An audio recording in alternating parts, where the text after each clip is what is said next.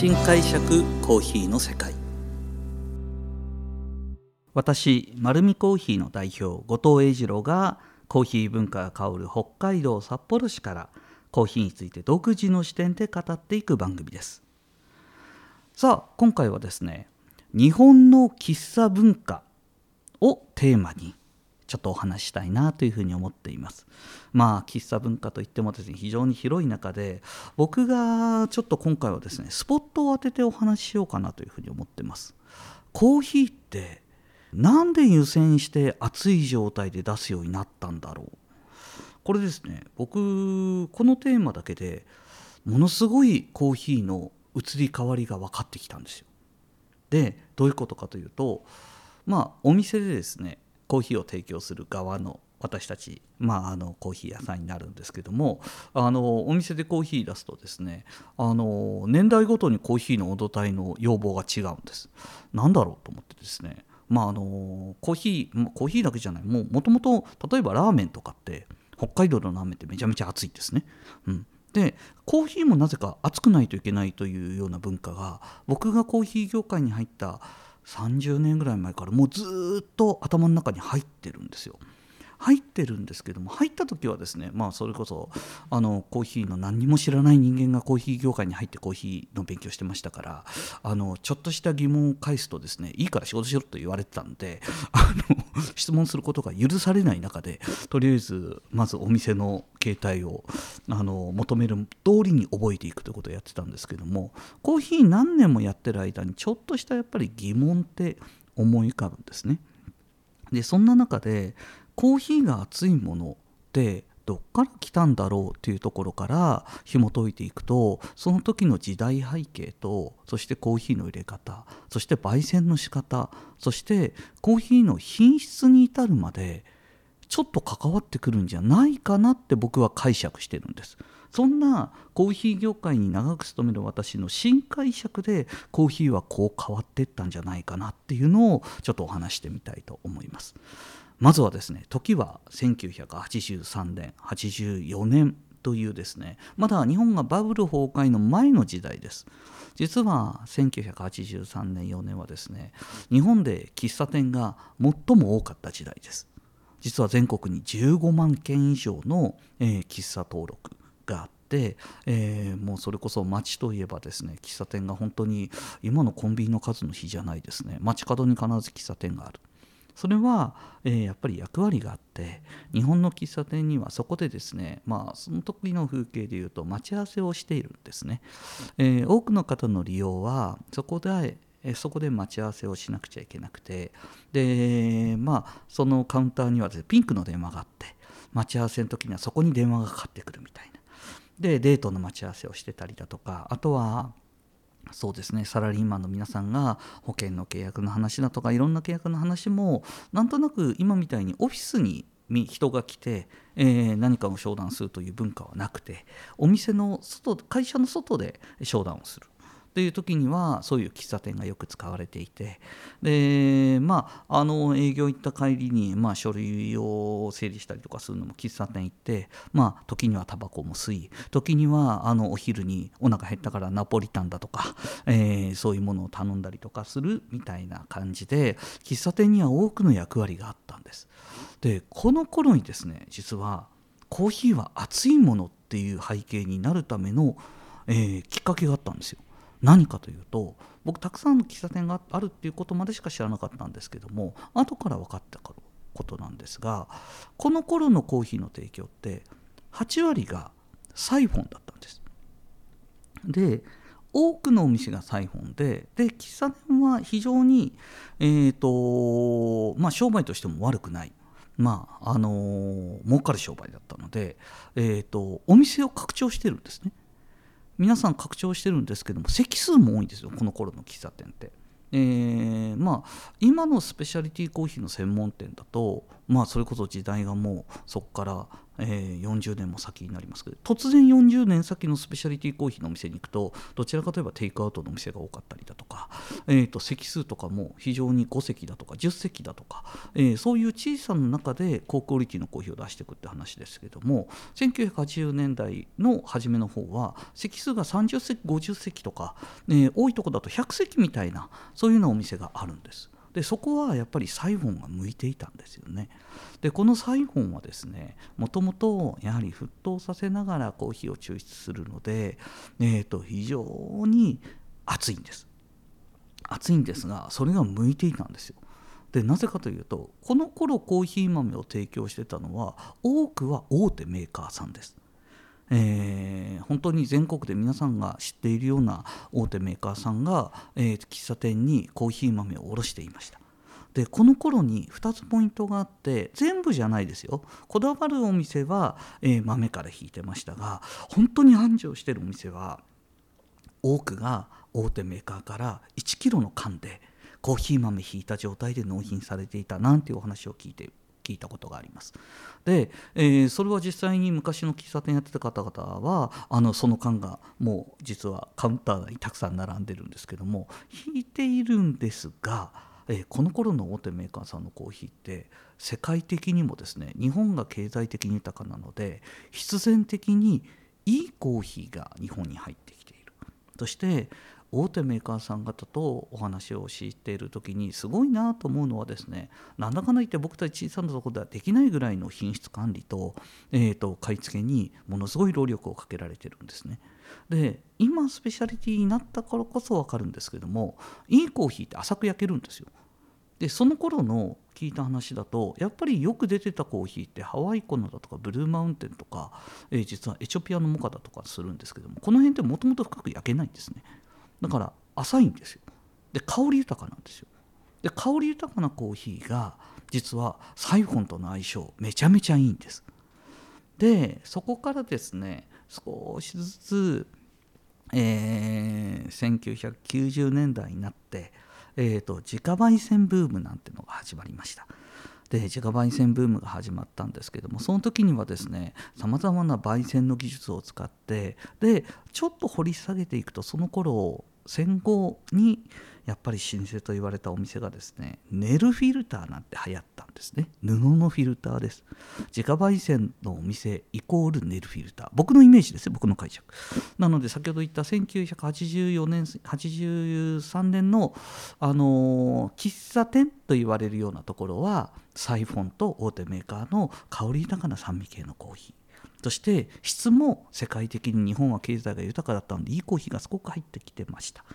でそんな中で、えー、1990年代をまたぐ頃になると日本は高度成長期になってきてどんどんどんどん実はオフィスコーヒーなんかも増えてきてそしてえっ、ー、とまあそうですね一番大きかったのは僕は多分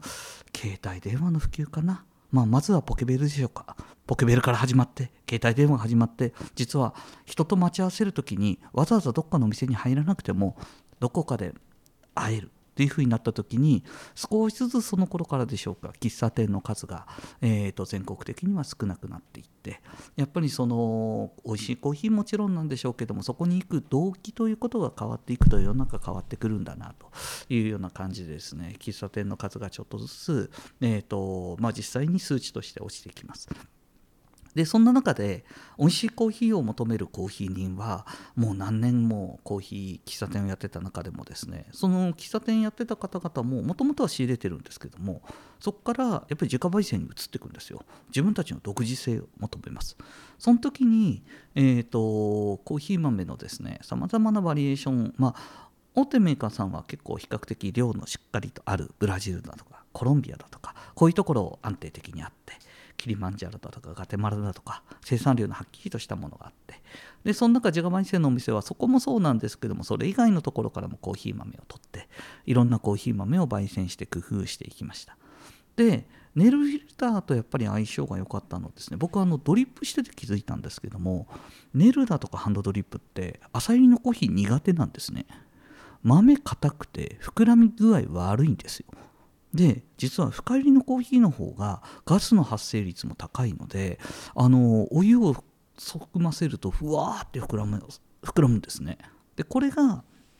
実はネルフィルターだとかドリップをやっている自家焙煎のお店でよく見る光景のマスターが黙々とコーヒーを入れる姿をきちっとマッチングできる形になったんですよ。でこの時に実は、えーと、深入りのコーヒーに急激にあの自家焙煎のお店あるんですけど両極端なんですね。まだ喫茶店もある。自家焙煎もある。で少しずつ自家焙煎がなんとなく専門性になっていくっていった時にここでちょっと問題が起きたんです。何かというとサイフォンはとても温度が高い。ネルフィルターは実は、えーと、深入りにしてしまったがためにガスの膨らみを抑制するためにお湯の温度帯も下げてます。もともと沸騰してる温度ではなくてまあ、聞いたところによると80度前半ぐらいで入れた方がいいよなんていうのはですねこれちょっと昔の本を皆さん開いてもらうとコーヒーの入れ方のマニュアルみたいに結構たくさん載ってます。僕もそうやって本に書いてあったからそういうもんだってずっと思ってたんですね。で温度が低く抽出始まるわけです。当たり前に温度が低く出来上がるんですよ。でそうなると実はコーヒー自体はぬるくなりますよね。でぬるいままお客さんに出すとやっぱりぬるいって言われたんだと思うんですよその時。実はそのままドリップしたネルのコーヒーって美味しいんですよね。すごくとろっとした甘みもあって。でもお客様からぬるいって言われたと思うんです。でなんでかというとサイフォンの時って本当に温度が高いのであのお客様の席に先にカップをサーブして実はこのカップ自体は常温にもう戻ってるんですけどもそこにサイフォンを置いてサイフォンで注いでもまだまだ熱々なのでお客様はそこから、えー、しばらく手をつけないでちょっと経ってからミルク入れてお砂糖入れて冷めたかなと思ったら飲んでたわけです。でこれと同じ感覚でもっとこう専門性が高いよというネルのお店に行ってみて飲んでみたら、えーとまあ、出てきたから、まあ、暑いだろうと思って置いといて、えー、と何分か経ってからミルク入れてお砂糖入れたらすごいぬるいわけです。なんでこんなぬるいのよって文句出たんだと思うんですね。で結果、えーとさいまあ、ネルのお店はいろいろ考えたわけです。まず一つここで湯煎というのが生まれました。カップを温める。でカップを温めると口に触った瞬間厚みを感じるので、えーとまあ、ちょうどよくなるのかなっていう感じなんですけどやっぱりもともと抽出温度が低いんですね。で結果本当にたくさんの深入りのお店で抽出の時間をゆっくりかけながら抽出するっていうお店はより温度が下がってしまったのでここで生まれたのが再加熱と言われるやつですね。あのステンレスのカップに抽出したものを入れてその後ですね抽出し終わった後に、えーとまあ、手鍋かそういう、まあ、ステンレスのカップみたいのを温めてお客様の求める温度帯まで上げて出すんですね、まあ、85えー、75度から80度ちょっとぐらいかな、えーとまあ、もっと高く、えー、温度を上げることもできるんですがあまり熱々だとあれなのでお客様のお好みに、まあ、ここで合わせたのはお客様のお好みの温度に合わせて提供するなんていうことが出てきました。でそこから時代は流れてですねじゃあ僕がなんでこの熱くないダメなんだろうっていうふうに思い始めたかというと、まあ、スペシャリティコーヒーの台頭ですよねでスペシャリティコーヒーはですね今度はその深入りの流れからどんどんどんどん浅入りの方向に行ったわけですで浅入りの方向に行った時に今度はまああのー、コーヒーを抽出して出すんですけども僕たち途中でふと気づいたことがあるんですよ。それ何かというと僕たち鑑定するようになったんですよコーヒー。で鑑定するようになると粉ひいてお湯注いで香り嗅ぎながら自分の舌が健全な状態で分かる温度帯になるまで温度下げてから味を取る。でしかも70度60度50度40度でコーヒーってこんなに味が変わるんだってことに気づいたんです。ここでですねこれ実はある意味衝撃的なことだったんですよ。コーヒーは熱いものって思ってたものが熱くないと美味しくないから熱いと熱すぎると味がわからないに僕たち鑑定しなってったんですね。で実は僕もそうなんですけど一番美味しいなと思うのは、えー、55度から60度ぐらいでしょうか一番甘みがあってとろみがあって口の中に入れても熱すぎなくてでそのぐらいが美味しいなと思った時にやっぱりどのコーヒー屋さんのスペシャリティもですねその暑さからの脱却になんか動いてるように感じるんですよ。熱いコーヒーがもちろん美味しいっていうお客さんがまだ圧倒的に多いとは思います。でも今カフェ巡りを東京でしたりだとかスペシャリティコーヒーの新しい先進的なお店に行くとですね普通にコーヒーが、えーと、抽出されてその後、まああのピッチャーみたいのに2杯分ぐらい入れてくれて1杯分注ぎ分けて飲むんですけど最初からコーヒーあんまり熱くないんですよね。でも美味しいんですよ。甘みもあって香りもあってフルーティーで。なんか、えー、少し味の感覚変わるな。っていうような感じでコーヒーの飲み方が変わってくるなっていうふうに思っています。なので何が答えかまだまだ分かんないところもあるかな。あとは皆さんの感覚の中で少しずつですけどもあの試していただきたいなっていうのはですね、まあ、実際飲んでるのでそのうちはそのうちとかすごい感じてると思うんですけどもあのいいコーヒーって冷めてからもすごく美味しいんですよ。でえーと、少しクオリティで、まあ、僕たちが言うその雑味だとか渋みだとか辛みだとかそういうのが強く出るコーヒーっていうのは下がれば下がるほどその度合いが強くなって飲みづらくなってきます。その辺が少しコーヒーの見極めとしては非常に分かりやすいところだと思いますので、えー、そこを参考にしていただければなというふうに思っています。なんとなく歴史の話をしているようで、まあ、今までのコーヒーの流れを体験とともに語らせていただくような形になりましたが、まあ、このようにですねコーヒーにまつわることを独自の視点でお話しさせていただいております。丸美コーヒーは札幌市内に6店舗ありますのでぜひ自分に合うコーヒーそして自分が一番おいしいと思った年代の提供の仕方をしているお店を探してみるのも一つの楽しみかもしれません。本日もありがとうございました。